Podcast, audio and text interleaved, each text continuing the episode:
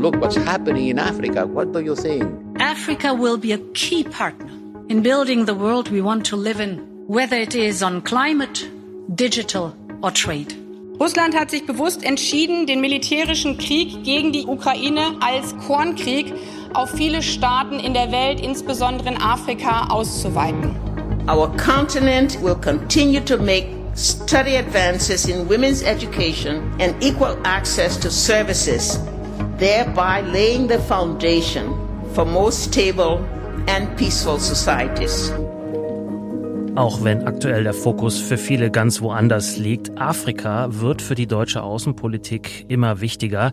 Megatrends wie Globalisierung, wie Digitalisierung bieten dem afrikanischen Kontinent zweifelsohne große Chancen, stellen aber eben auch enorme Herausforderungen dar, auch weil immer neue externe Player versuchen, ihre Interessen in Afrika durchzusetzen. Wie tiefgreifende Umbrüche und neue Perspektiven den Kontinent prägen und wie afrikanische Akteurinnen und Akteure diese mitgestalten. Darum geht's im Projekt Megatrends Afrika und darum geht es in dieser dazugehörigen Podcast-Reihe. Ich freue mich, dass Sie dabei sind bei Folge drei über die Bedeutung Nigers für nicht nur die deutsche Außenpolitik.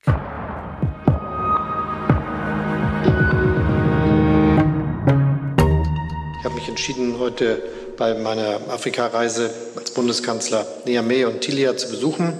Gerade auch deshalb, weil Niger ein Land ist, mit dem wir eng zusammenarbeiten und das für uns sehr zählt. Olaf Scholz war das Ende Mai 2022 auf seiner ersten Reise als Kanzler nach Afrika. Genauer, es ging nach Senegal, es ging nach Südafrika und es ging eben nach Niger. Und da werden sich jetzt vielleicht einige fragen, Niger? Meint er nicht vielleicht Nigeria? Nein, er meint tatsächlich Niger. Es ist ein Binnenstaat in Westafrika, frühere Kolonie Frankreichs, fast viermal so groß wie Deutschland, aber nur 24 Millionen Einwohner. Und auf dem UN-Index der menschlichen Entwicklung findet man Niger auf Platz 189 von 191. Und über dieses Land sagt Olaf Scholz, dass es für uns sehr zählt. Warum ist das so und welche Rolle spielt dabei der internationale Terrorismus und welche Rolle vielleicht auch die Klimakrise? Darüber möchte ich jetzt sprechen mit Lisa Tschörner. Sie ist Wissenschaftlerin in der SWP Forschungsgruppe Afrika und Mittlerer Osten, hat selbst lange Zeit in Niger gelebt, ist vor kurzem von einer Forschungsreise aus Niger zurückgekehrt und ich erreiche sie im Homeoffice. Hallo. Hallo. Und mein Name ist Dominik Schottner. Frau Tschörner, vor kurzem sind Sie zurückgekommen von der Forschungsreise. Früher haben Sie lange gelebt in Niger, habe ich eben gesagt. In welchem Zustand war das Land denn damals und in welchem haben Sie es jetzt wieder vorgefunden? Ja, also Niger war schon immer ähm, eins der ärmsten Länder der Welt. Äh, daran hat sich nicht sehr viel geändert. Aber ähm, ja, ich war dieses Jahr zweimal vor Ort äh, nach einer langen Pause. Also ich war zehn Jahre lang nicht dort und habe festgestellt, dass sich das Land eigentlich in den letzten zehn Jahren doch sehr stark verändert hat. Also zum einen kann man zunächst positiv benennen, dass im Februar 2020 zum ersten Mal in der Geschichte des Landes ein demokratischer Machtwechsel stattgefunden hat. Ähm, in Niger kam es ja auch wie in den Nachbarländern in der Vergangenheit zu einigen Militärputschen. Zum anderen hat sich aber auch in Niger, besonders in den Grenzregionen zu Mali und Burkina Faso, aber auch im Osten, im Tschadseebecken, die Sicherheitslage zunehmend verschlechtert. Und das war für mich jetzt auch als Wissenschaftlerin schwierig. Und ich konnte zum Beispiel in einige Regionen, in denen ich mich vorher frei bewegen konnte, äh, konnte ich jetzt nicht mehr hin. Gerade in der Grenzregion ähm, zu Mali und Burkina Faso. Ja, dabei sind vor allem lokale Ablegergruppen der Terrororganisationen Islamischer Staat, aber auch Al-Qaida-nahe Gruppierungen ähm, aktiv und verüben immer wieder Anschläge, die sich vor allem gegen nigrische Sicherheitskräfte, aber auch zunehmend gegen die Zivilbevölkerung richten.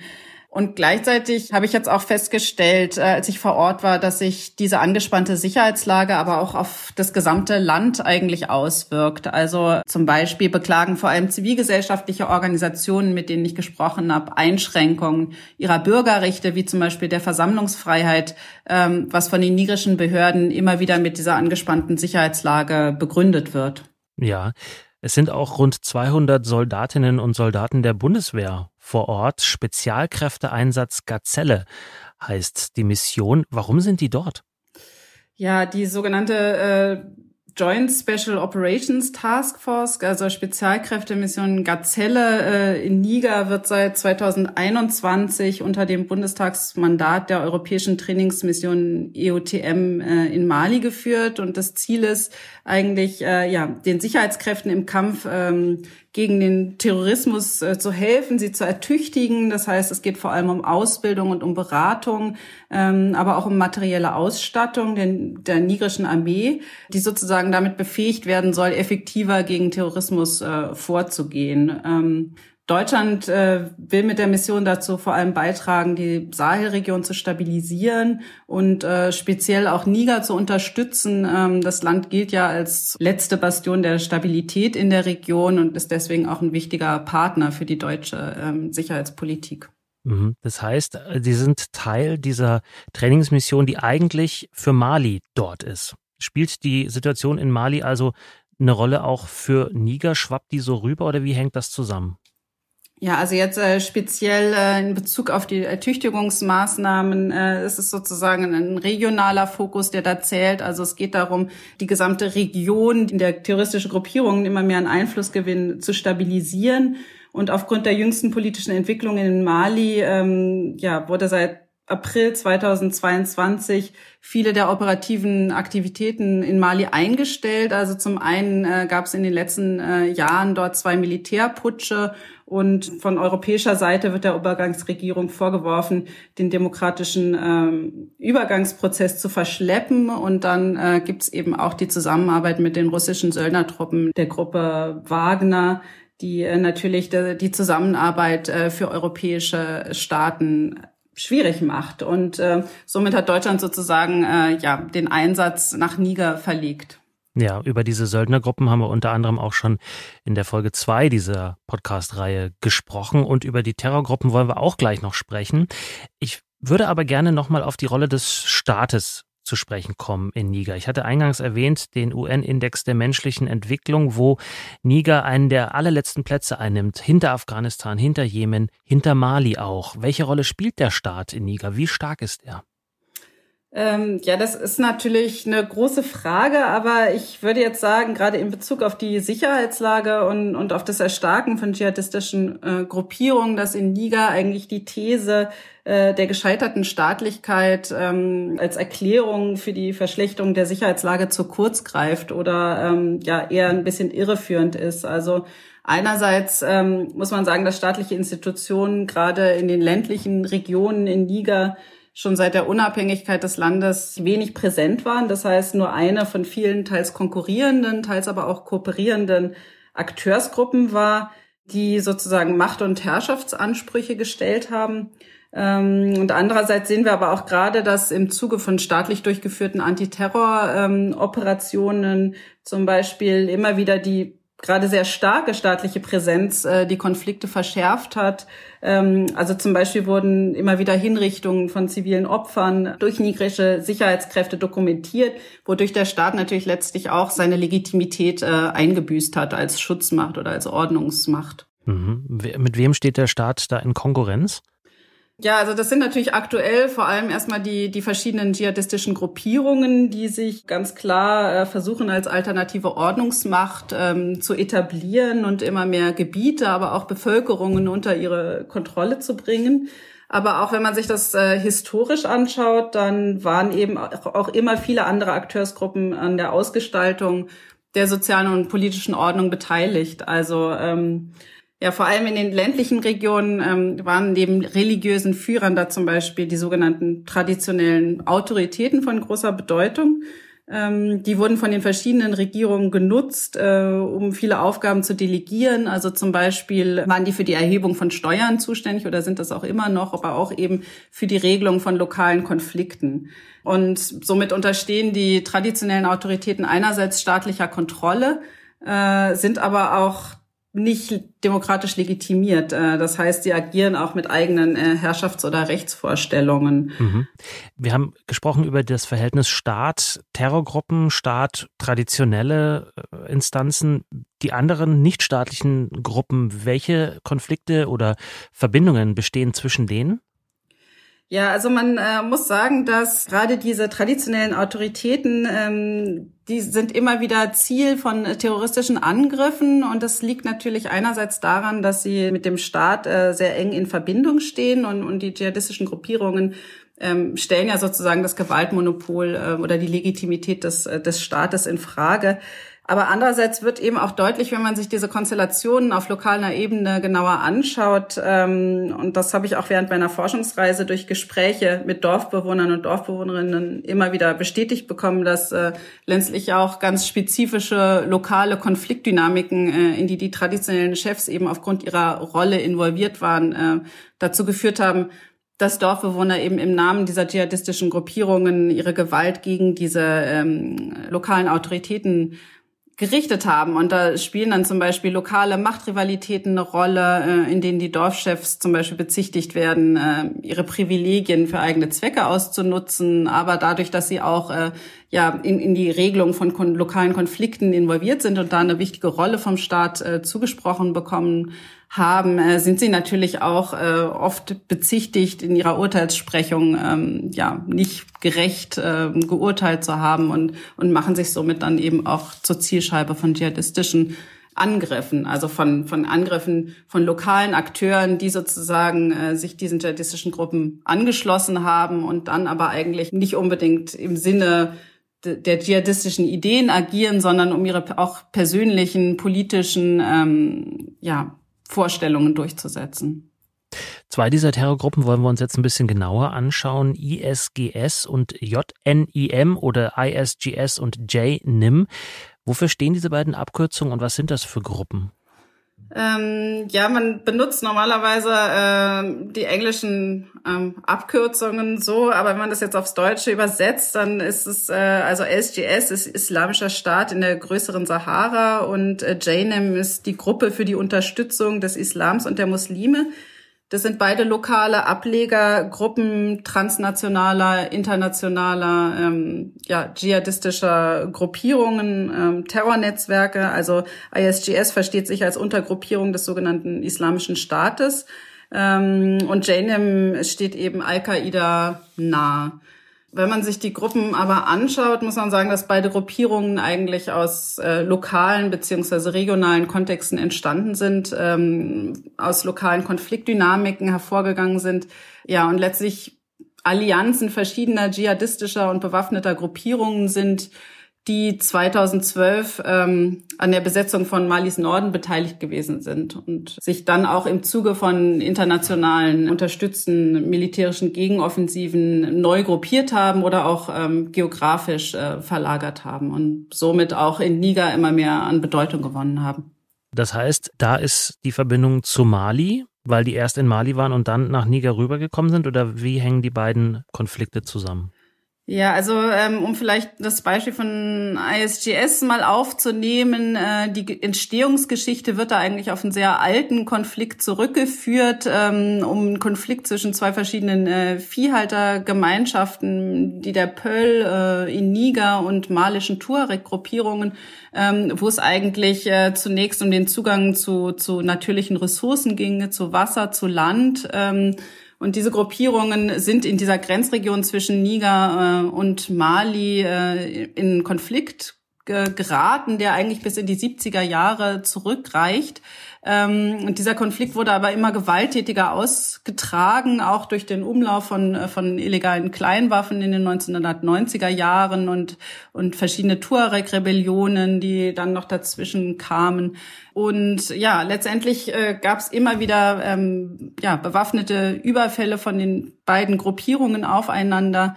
Ähm, und äh, mit der Formierung der dschihadistischen Gruppierungen in Nordmali haben sich zum Beispiel viele der nigrischen Pöll äh, diesen Gruppierungen angeschlossen, um sozusagen ihre, ja, ihre Position in diesem jahrzehntealten Konflikt zu verbessern. Mhm. Aber heute geht es nicht mehr um Ressourcenkonflikte, könnte man ja angesichts der Klimakrise auch annehmen.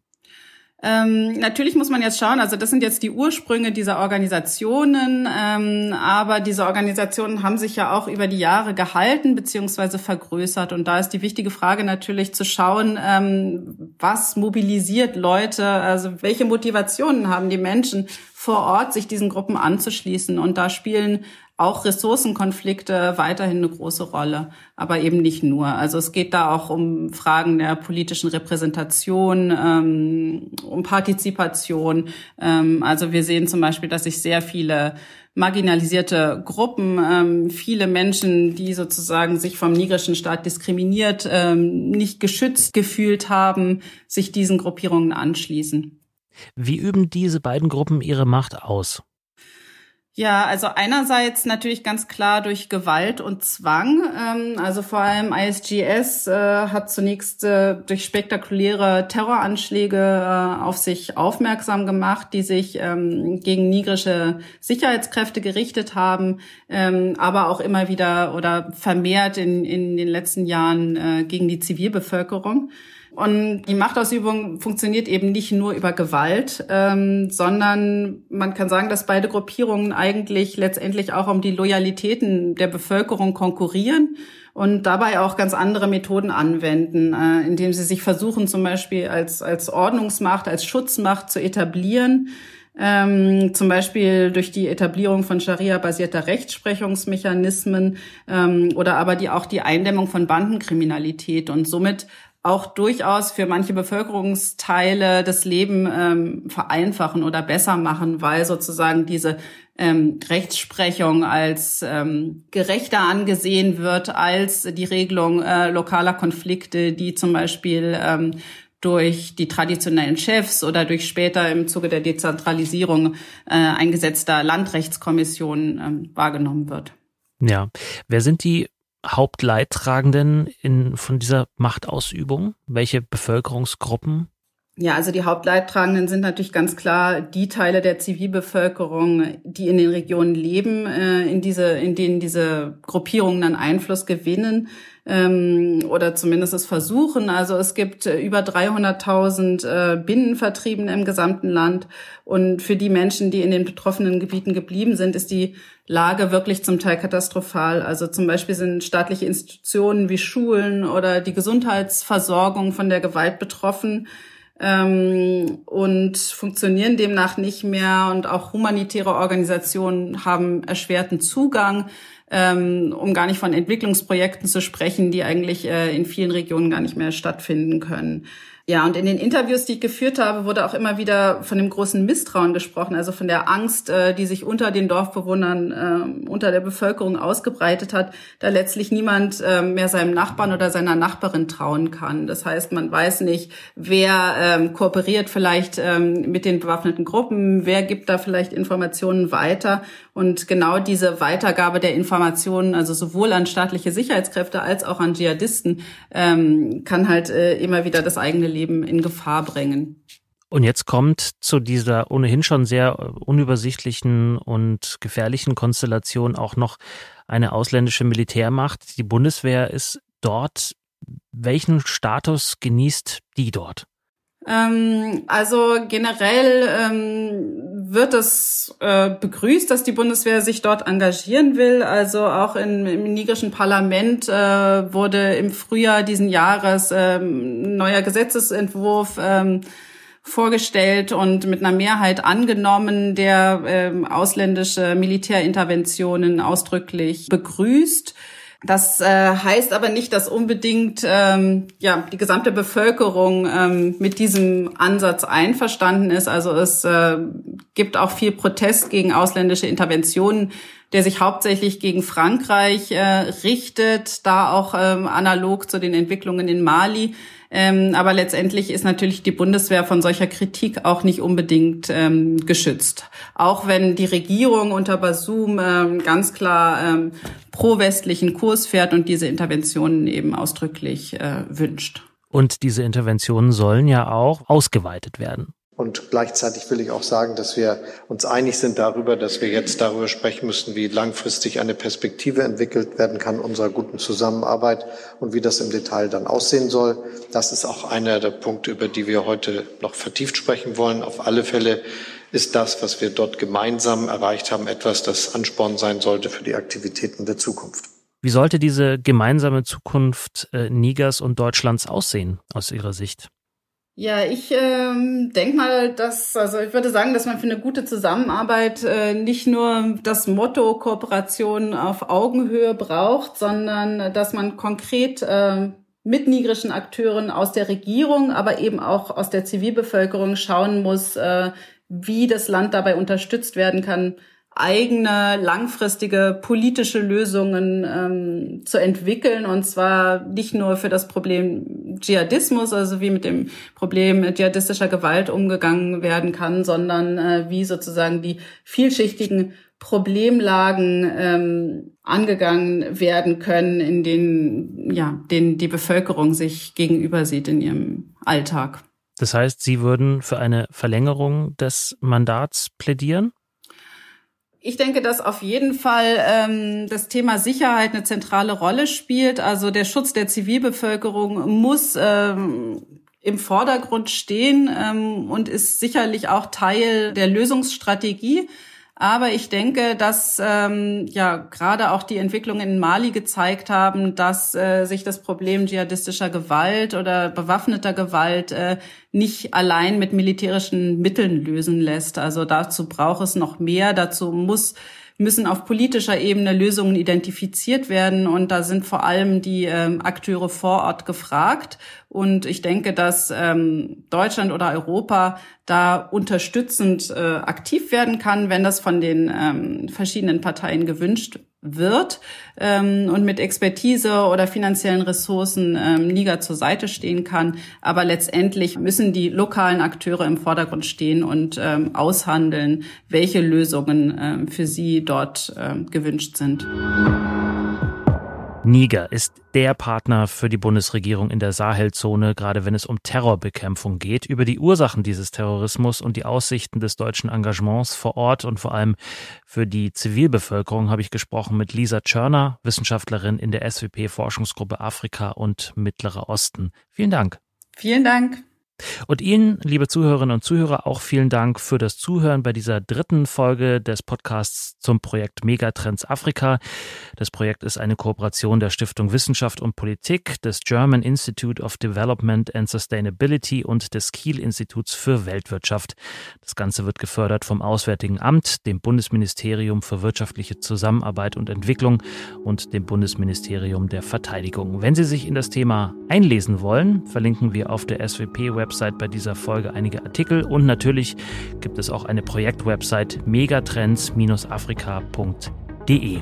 Hören Sie auch gerne in unsere nächsten Folgen wieder rein. Die finden Sie ebenfalls auf der Website und natürlich überall da, wo es Podcasts gibt, zum Beispiel bei Spotify. Mein Name ist Dominik Schottner. Bis zum nächsten Mal. Bleiben Sie neugierig.